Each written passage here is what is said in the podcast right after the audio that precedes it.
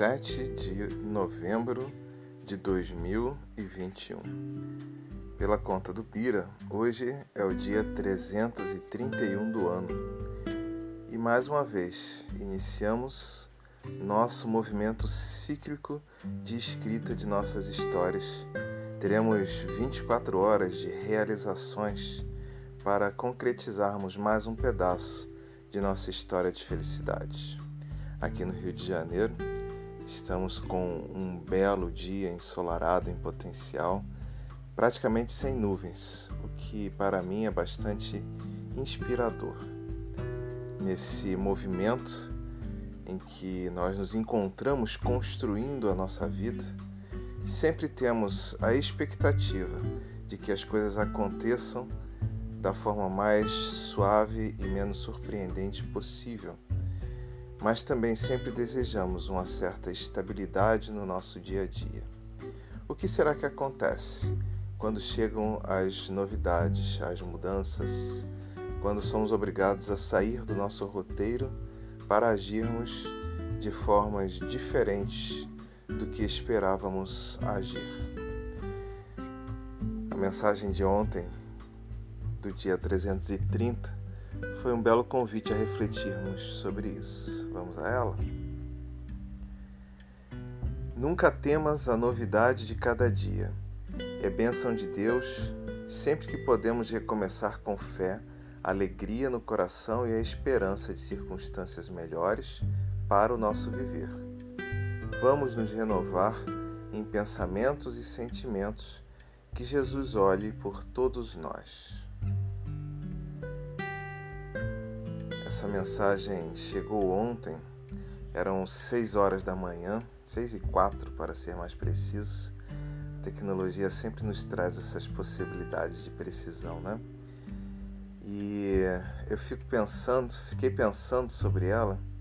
Escrevi logo a minha resposta para o Bira, mas depois fiquei elaborando sobre essa questão dos ciclos, sobre esse movimento sobre a forma como muitas vezes nós nos vemos em movimentos de rotina infindável que não tem renovação e em outros momentos de nossa vida, como nós vemos e tememos o encerramento de um ciclo. Quantas vezes já passamos por isso em nossas histórias? Com essas coisas em mente, com a resposta que eu havia enviado para o Bira, com a reflexão sobre ciclos é que eu segui o meu dia de ontem, buscando realmente transformar o ciclo em algo novo, buscando enxergar quais são os ciclos que estão se encerrando em minha vida, quais são os ciclos que estão começando, quais são as oportunidades, quais são as ameaças, onde eu preciso ou onde eu posso me empenhar com mais vigor. Mas vamos à minha resposta. Renovar-se, abrir-se para a conquista de novos resultados, muitas vezes exige nossa abertura para o novo, nós, novas experiências, novos conhecimentos, novas relações. Mas parece que temos medo da novidade que pode provocar mudança. Talvez estejamos vivendo no piloto automático, economizando energia para chegarmos mais longe nos modelos que já estamos vivendo, embora estejamos insatisfeitos com eles. Acredito que devemos celebrar o medo que surge quando vemos a possibilidade de um final de ciclo. Embora amedrontados, nós já conseguimos ver a possibilidade de fazer algo diferente e estamos avaliando a contribuição deste novo cenário para a melhoria de nossas próprias vidas em contrapartida a todos os esforços que serão necessários. Talvez precisemos rever hábitos, desconstruir rotinas, aprender novas coisas. Não temos garantias de que a nova empreitada trará os resultados esperados e isto também pode amedrontar. Mas talvez possamos nos surpreender com os resultados além do esperado nesta jornada empreendedora de nós mesmos.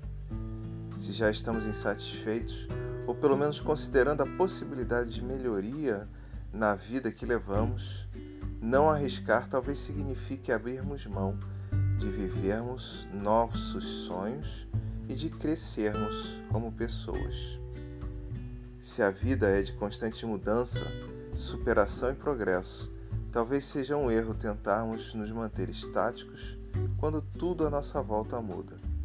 Talvez o esforço que realizaremos para nos mantermos onde estamos seja muito maior do que o de assumirmos o novo, do que assumirmos o novo risco e seguirmos em frente, construindo novas experiências. Se começamos a jornada com alegria, fé e otimismo, estaremos abertos a ver o melhor lado de tudo e o mundo de oportunidades se descortina para nós. Se começamos nosso ciclo lamentando o que perdemos e o que nos falta, estaremos celebrando a escassez e, por certo, nunca conseguiremos estar satisfeitos diante da vida. O evento sempre poderá ser visto de forma pessimista, neutra ou otimista. É importante sermos realistas e olharmos para estes eventos entendendo que o significado que atribuirmos a eles determinará nosso estado de alma e, consequentemente, nosso bem-estar e felicidade. Penso que não devemos ser inocentes e acharmos que tudo são flores, mas defendo a ideia de que devemos buscar os aspectos positivos em tudo o que nos ocorre para que possamos nos inspirar e fazer o melhor. Talvez este seja o segredo da felicidade que se constrói ao longo da jornada. Talvez esta seja a forma de nos mantermos energizados e motivados. Talvez somente assim seremos capazes de escrever uma bela história que é celebrada sempre que for contada nas rodas de amigos, ao invés de ser lamentada e evitada como um período de dores e de sofrimentos. Eu sou Guilherme Frankel e este foi mais um episódio do podcast Acordei Inspirado